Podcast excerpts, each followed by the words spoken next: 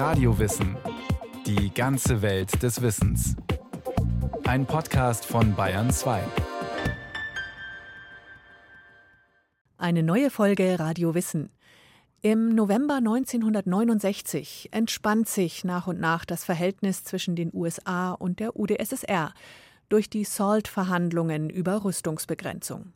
Ende der 1970er Jahre dann folgt eine neue Eiszeit im Kalten Krieg, die wiederum erst ab Mitte der 80er Jahre langsam überwunden wird. Denn für erfolgreiche Abrüstungsverhandlungen ist neben anderem eine Voraussetzung besonders wichtig.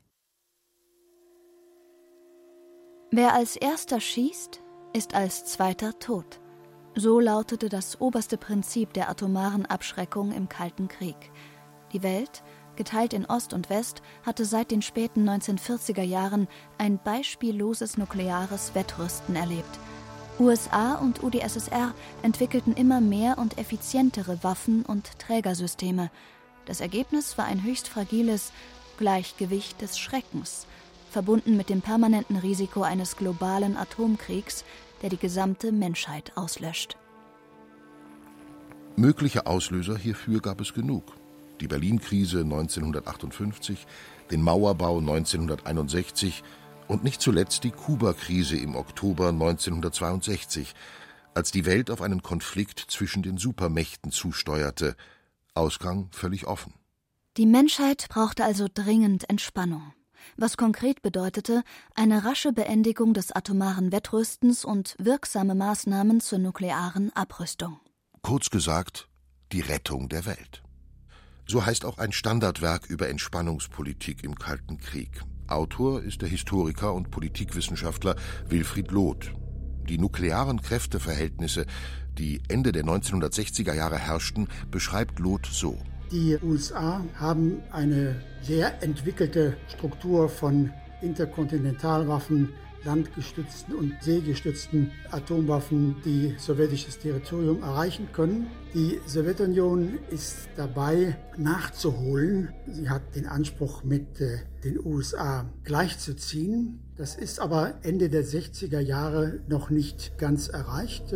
Und die USA sind gleichzeitig dabei, ihre Technik weiterzuentwickeln durch die Entwicklung und Installation von sogenannten Mehrfachsprengköpfen auf ihren Raketen. Das ist der sowjetischen Seite zu diesem Zeitpunkt noch überhaupt nicht möglich.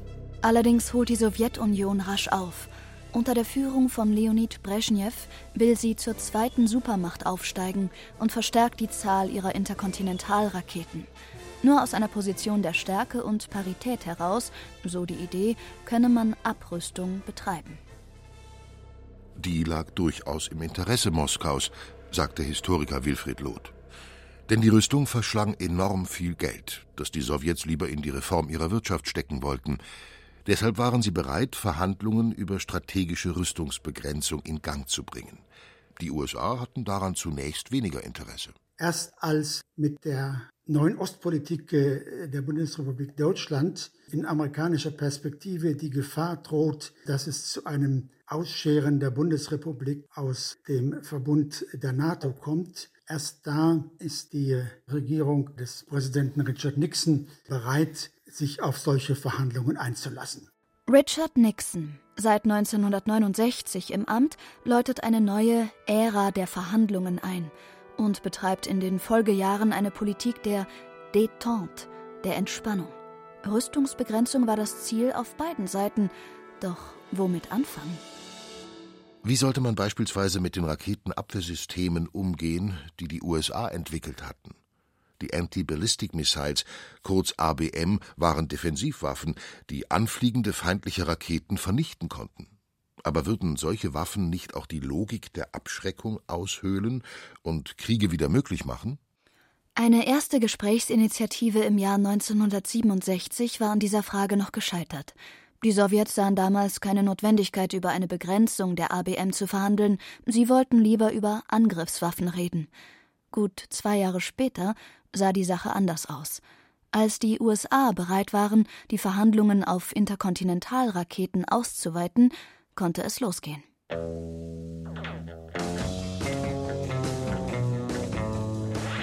Helsinki, 17. November 1969. An jenem Montagmorgen beginnen in der finnischen Hauptstadt die ersten Strategic Arms Limitation Talks, kurz SALT. Diese Gespräche zur Begrenzung strategischer Rüstung sollen abwechselnd in Helsinki und Wien bilateral geführt werden zwischen Vertretern der USA und der UdSSR. Dabei geht es nicht nur um die defensiven ABM, sondern auch um offensive sogenannte strategische Waffen mit großer Reichweite und Sprengkraft. Als Interkontinentalraketen oder als U-Boot gestützte ballistische Raketen sind sie mit Atomsprengköpfen ausgestattet und können über die Ozeane hinweg weit entfernte militärische Ziele und Städte des Gegners zerstören. Wie verhärtet die Verhandlungsfronten anfangs waren, sagt Wilfried Loth, wurde schon bei den ersten Gesprächsrunden klar. Etwa als Nixons Sicherheitsberater Henry Kissinger den Sowjets folgendes Angebot machte. Wir verhandeln, aber wir verhandeln nur über die landgestützten Interkontinentalraketen, nicht auch über die Raketen auf See, bei denen äh, die USA damals im Vorteil waren. Und wir legen Obergrenzen für diese schweren, sehr massiven landgestützten Raketen und äh, für die strategischen Bomber fest, wo die Sowjets im Vorteil waren. Und über diese Mehrfachsprengkämpfe reden wir nur, wenn die auch vor Ort kontrolliert werden können. Für die Sowjets ist es nicht akzeptabel. Und so beginnt ein zähes diplomatisches Ringen. 130 Sitzungen sind erforderlich, um nach eineinhalb Jahren einen Durchbruch zu verzeichnen, zumindest bei den Defensivwaffen. Am 26. Mai 1972 unterzeichnen US-Präsident Richard Nixon und der sowjetische Generalsekretär Leonid Brezhnev in Moskau den ABM-Begrenzungsvertrag. In der Folge beschränken sich beide Seiten anfangs auf je zwei ABM-Stützpunkte mit maximal 100 Abwehrraketen. Später wird auf einen reduziert. Also es ist ein erster Schritt, der insofern einen großen Erfolg darstellt angesichts der gegensätzlichen Interessen auf beiden Seiten. Aber mehr ist es nicht und auf jeden Fall ist es kein Vertrag zur Abrüstung, es ist ein Vertrag zur Begrenzung der Aufrüstung. Der ABM-Begrenzungsvertrag war freilich nur ein Teil des SALT-I-Abkommens. Darüber hinaus, sagt Wilfried Loth, konnte man sich im Mai 1972 nur auf provisorische Abmachungen einigen. Erstens ein Einfrieren der Abschussvorrichtungen für Interkontinentalraketen auf dem jetzigen Stand das heißt kurz vor Erreichen der Parität der sowjetischen Seite. Zweitens Festlegung von Höchstgrenzen für Abschreckungsvorrichtungen auf U-Booten. Das heißt, da können die Sowjets ihren Rückstand aufholen und äh, die USA können ihre Rüstung auf U-Booten modernisieren. Das Interimsabkommen blieb auf fünf Jahre beschränkt. Gleichzeitig wurde beschlossen, weiter zu verhandeln. Denn SALT I hatte ja nur die Zahl der Trägertechnologien beschränkt, nicht aber die Zahl der Atomsprengköpfe. Bei den sogenannten MIRVs, den Raketen mit Mehrfachsprengköpfen, hatten die USA einen großen Vorsprung, während die Sowjets gerade anfingen, damit zu experimentieren. Die SALT-II-Verhandlungen begannen im November 1972 in Genf. Entscheidend für ein Gelingen solcher Gespräche, sagt Wilfried Loth, ist die Bereitschaft zur Verständigung auf höchster Ebene. Ein Mindestmaß an Vertrauen zwischen den Spitzenpolitikern muss vorhanden sein und Umgekehrt ist in solchen Gipfelbegegnungen auch tatsächlich in der Regel Vertrauen entstanden. Das äh, war bei Kennedy und äh, Khrushchev im Verlauf der Kuba-Krise ganz eindeutig. Und das haben wir auch wieder bei Brezhnev und Nixon, die auf einer sehr persönlichen Ebene verhandelt haben und dabei dann auch, das gilt insbesondere für Nixon, gegen das Misstrauen seines Beraters Kissinger entschieden hat. Als Richard Nixon im August 1974 wegen des Watergate-Skandals vom Präsidentenamt zurücktreten muss, wird Vizepräsident Gerald Ford sein Nachfolger. Ford führt nun die SALT-II-Verhandlungen mit Moskau, aber die gestalten sich schwierig.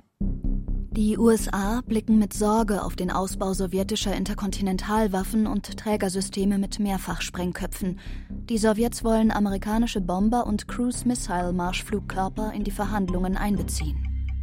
Der SALT-II-Prozess gerät ins Stocken. Im November 1974 erfährt er aber eine unerwartete Wendung. Ford und Brezhnev einigen sich beim Gipfel in Wladiwostok auf Obergrenzen. Immerhin bedeutet die Vereinbarung von Wladiwostok, dass die Sowjetunion schon einen deutlichen Teil ihrer unterdessen vorhandenen interkontinentalen Trägersysteme abbauen muss. Gleichzeitig äh, erhält die Sowjetunion die Möglichkeit, bei den Mehrfachsprengköpfen sozusagen nachzurüsten, aufzuholen. Das ist der Kern des Kompromisses von äh, Wladiwostok. Aber auf amerikanischer Seite regt sich Widerstand gegen die Abrüstungspläne. Das US-Verteidigungsministerium besteht darauf, dass die neuen sowjetischen Backfire-Bomber, die mit atomaren Waffen bestückt werden können, in die Rechnung einbezogen werden. Dann sagen die Gegner auch, also das kommt überhaupt nicht in Frage, dass die Sowjets auch bei der sogenannten MIRF-Technik, also bei den Mehrfachsprengköpfen, jetzt äh, noch nachrüsten können. Da wollen wir den Vorsprung, den wir haben, behalten. Das heißt, obwohl das nie so gesagt wird, unter dem Strich sind die Gegner auf der amerikanischen Seite nicht bereit, der Sowjetunion tatsächlich Parität im strategischen Bereich zuzugestehen. 1976 gerät die Rüstungsbegrenzung in weiten Teilen der US-amerikanischen Bevölkerung in Verruf. Entspannung wird zu einem Unwort, zum Synonym für Schwäche. Als im November 1976 der Außenseiter Jimmy Carter überraschend die amerikanische Präsidentenwahl gewinnt, ist ein Hauptthema seines Wahlkampfes die nukleare Abrüstung. Frisch im Amt macht Carter den Sowjets ein umfassendes Angebot. Allerdings macht er das ziemlich ungeschickt. Er geht nicht von diesem Zwischenergebnis von Vladivostok aus, sondern sagt, ja, Moment, lasst uns doch gleich äh, so und so viel Prozent der Rüstung auf beiden Seiten reduzieren. Dadurch werden die Verhandlungen erstmal erschwert, zumal bei dem konkreten Vorschlag, den die amerikanische Seite dann vorlegt, sich äh, der Einfluss der Militärs bemerkbar macht. Das hat Carter selbst gar nicht gemerkt, dass da dann einige Details mit drin steckten, die wieder auf eine Benachteiligung der sowjetischen Seite hinausliefen. Erst im November 1978 wird eine Einigung erzielt. Nach fast sieben Jahren des Verhandelns unterzeichnen Brezhnev und Carter am 18. Juni 1979 in Wien den SALT-II-Vertrag. Die Vertragsparteien verpflichten sich zu Begrenzungen ihrer nuklearstrategischen Waffensysteme. Allerdings muss das Abkommen noch auf beiden Seiten ratifiziert werden, woraus nichts wird. Die Zeit der Entspannung hat ihren Höhepunkt längst überschritten. Und als im Dezember 1979 sowjetische Truppen in Afghanistan einmarschieren, ist an eine Ratifizierung von SALT II durch den US-Senat nicht mehr zu denken. Der Gesprächsfaden aber riss nicht ganz ab.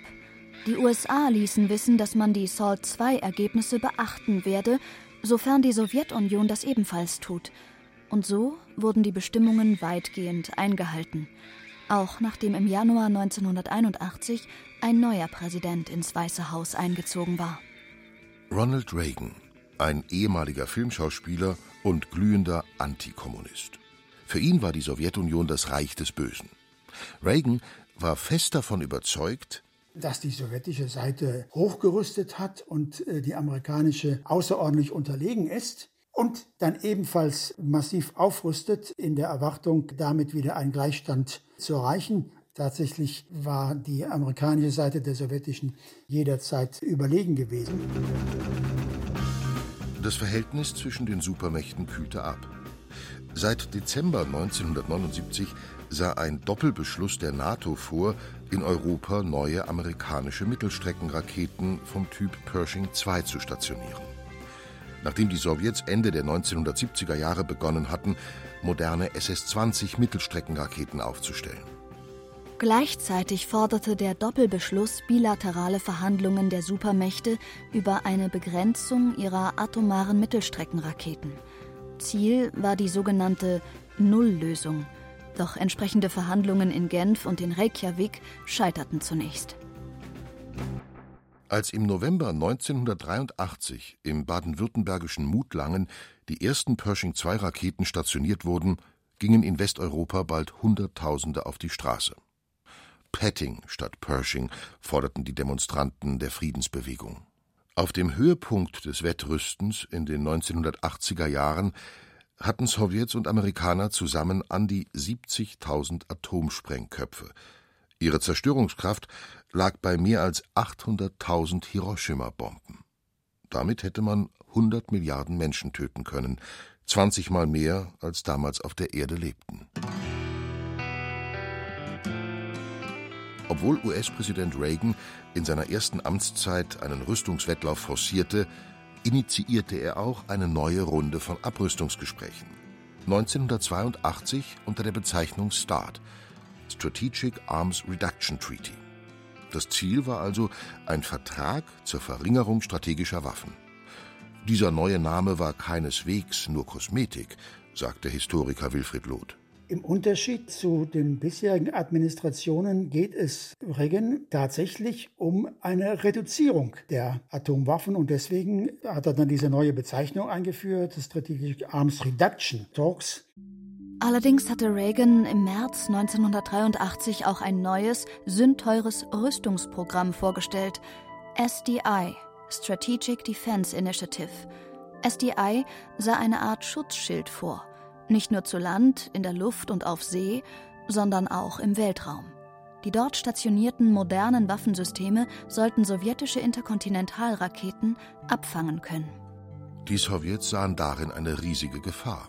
Wären die USA künftig durch Abwehrwaffen im Weltraum geschützt, könnten sie womöglich einen Atomkrieg führen und gewinnen. Diese Gefahr hat nun die sowjetische Seite Andropow ähm, in seiner kurzen Amtszeit und dann vor allen Dingen Gorbatschow verstärkt dazu motiviert, zu den Verhandlungen über strategische Rüstung zurückzukehren und da auch substanzielle Zugeständnisse zu machen. Michail Gorbatschow, mit 54 Jahren ein relativ junger Generalsekretär, hat im März 1985 im Kreml die Macht übernommen. Gorbatschow erkennt nicht nur die Notwendigkeit eines politischen Umbaus der Sowjetunion, sondern auch den Irrsinn des Wettrüstens. Er löst sich von alten Dogmen und ist bereit, den Kalten Krieg zu beenden. Deswegen geht er schon 1985 auf Reagan zu, bringt ein persönliches äh, Treffen im November 1985 zustande. Das heißt, er verhandelt gleich auf der Spitzenebene. Bisher war es Usus, dass Spitzentreffen nur stattfinden oder erst stattfinden, wenn ein Abkommen ausgehandelt war. Und da zeigt sich jetzt diese Energie von Gorbatschow. Zuerst das Treffen und dann die Verhandlungen im Detail. Das ist äh, sozusagen die Dynamik, die Gorbatschow jetzt in die Abrüstungsverhandlungen hineinbringt. Im November 1985 sitzen sich der 74-jährige Reagan und der 20 Jahre jüngere Gorbatschow in Genf erstmals gegenüber. Fünf Stunden lang reden sie am Kaminfeuer unter vier Augen. Der Gipfel wird ein Wendepunkt im Kalten Krieg. Denn aus dem Geist von Genf entsteht eine Atmosphäre des Vertrauens. Als die beiden im Oktober 1986 beim Abrüstungsgipfel in Reykjavik erneut verhandeln, kommen sie irgendwann an den entscheidenden Punkt. Reagan sagt zu Gorbatschow plötzlich ganz offen: Das ist es, was ich wollte. Gar keine Atomwaffen mehr. Und da vereinbaren dann die beiden jenseits von allen technischen Einzelheiten. Unser Ziel ist die Abschaffung der Atomwaffen. Reagan fährt dann nach Hause und sein Sicherheitsberater äh, fragt ihn, ja, was war denn da? Es gibt das Gerücht, die hätten der Abschaffung aller Atomwaffen zugestimmt. Das kann doch nicht sein. Und Reagan antwortet ihm, doch, das war so. Nein, kann nicht sein. Glauben Sie mir, ich war dabei. Ich habe zugestimmt. Das ist so. Also, das ist eine wirklich unglaubliche Dynamik, die sich da entwickelt hat. Gorbatschow setzt darauf, dass das umstrittene SDI-Programm niemals realisiert werden kann und macht weiterhin Abrüstungsangebote. Während Reagan mit seinen Abrüstungsplänen im eigenen Lager zwar auf wenig Verständnis stößt, aber mit der Intention, die er nun entwickelt hatte, war es dann tatsächlich möglich, in diesen Verhandlungen beträchtliche Fortschritte zu erzielen. Und bei dem Treffen von Washington mit Gorbatschow im November 1987 nicht nur die Abschaffung aller Mittelstreckenraketen zu beschließen, sondern, was häufig übersehen wird, auch eine Art Rahmenabkommen über die Reduzierung der interkontinentalen landgestützten Raketen. Am 8. Dezember 1987 unterzeichnen Michail Gorbatschow und Ronald Reagan in Washington den sogenannten INF-Vertrag, die vollständige Verschrottung aller in Europa stationierten nuklearen Mittelstreckenwaffen. Erstmals wird eine ganze Gattung von Atomwaffen komplett vernichtet. In den folgenden dreieinhalb Jahren wird dann noch viel über technische Details verhandelt. bis Ende Juli 1991 Gorbatschow und Reagans Nachfolger George Bush Senior auch den Start-1-Vertrag unterzeichnen. Die Reduzierung der Interkontinentalraketen kommt gerade noch rechtzeitig vor dem Moskauer Putsch und der Entmachtung Michael Gorbatschows. Nur fünf Monate später bricht die Sowjetunion zusammen. Der Kalte Krieg ist endgültig beendet und die Rettung der Welt gelungen. Fürs Erste. Denn die Geschichte ist natürlich nicht zu Ende. 1993 schließen die USA und Russland den START-II-Vertrag, der jedoch nie in Kraft tritt. Erst mit dem New Start-Abkommen im April 2010 können US-Präsident Obama und Russlands Präsident Medvedev einen weiteren großen Abrüstungsschritt machen. Die Gefahr eines Atomkriegs war damit deutlich geringer geworden als in Zeiten des Kalten Krieges. Und heute? Ist die Welt wirklich so viel sicherer? Im Jahr 2020 verfügten die derzeit neun Atomstaaten noch über 13.400 Atomwaffen, mehr als 2000 binnen weniger Minuten einsatzbereit. Genug also, um Milliarden Menschen zu töten. Und ständig kommen neue Technologien und wirkungsvollere Waffensysteme hinzu, sagt Wilfried Loth. Also insofern bleibt nicht nur Rüstungskontrolle, sondern Rüstungsbeschränkung im atomaren Bereich eine Daueraufgabe. Und aus der Geschichte der sowjetisch-amerikanischen Abrüstung und der Abrüstungsverhandlungen kann man eben lernen, dass der Schlüssel zum Erfolg von Abrüstungsbemühen im Aufbau von Vertrauen und in der Pflege des Vertrauens besteht. Immerhin haben die USA und Russland im Februar 2021 den New Start-Vertrag um fünf Jahre verlängert. Andererseits hat längst ein neues atomares Wettrüsten eingesetzt. Russland und die USA entwickeln immer schnellere und genauere Trägersysteme. China baut im großen Umfang neue Silos für Interkontinentalraketen und testet Hyperschallraketen, um nur einige Gefahren zu nennen. Und im Februar 2022 nur wenige Tage nach Beginn des Ukraine-Krieges hat Präsident Wladimir Putin die russischen Atomstreitkräfte in Alarmbereitschaft gesetzt. Atomare Abrüstung bleibt also weiterhin eine der großen Überlebensaufgaben im 21. Jahrhundert.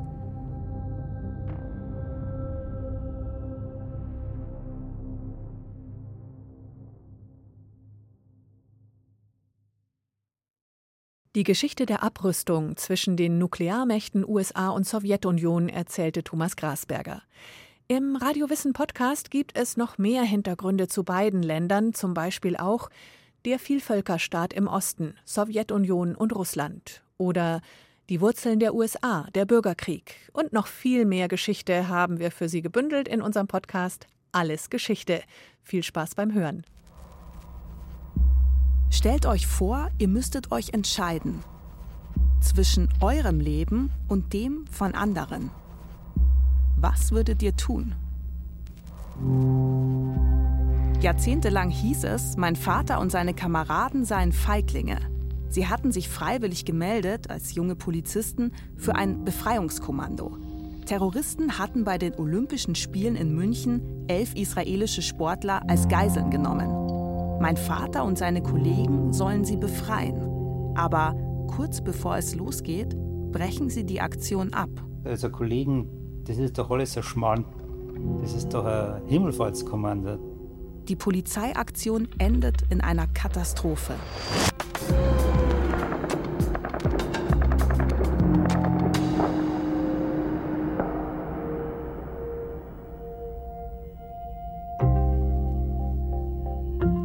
Seitdem lässt mein Vater eine Frage nicht los.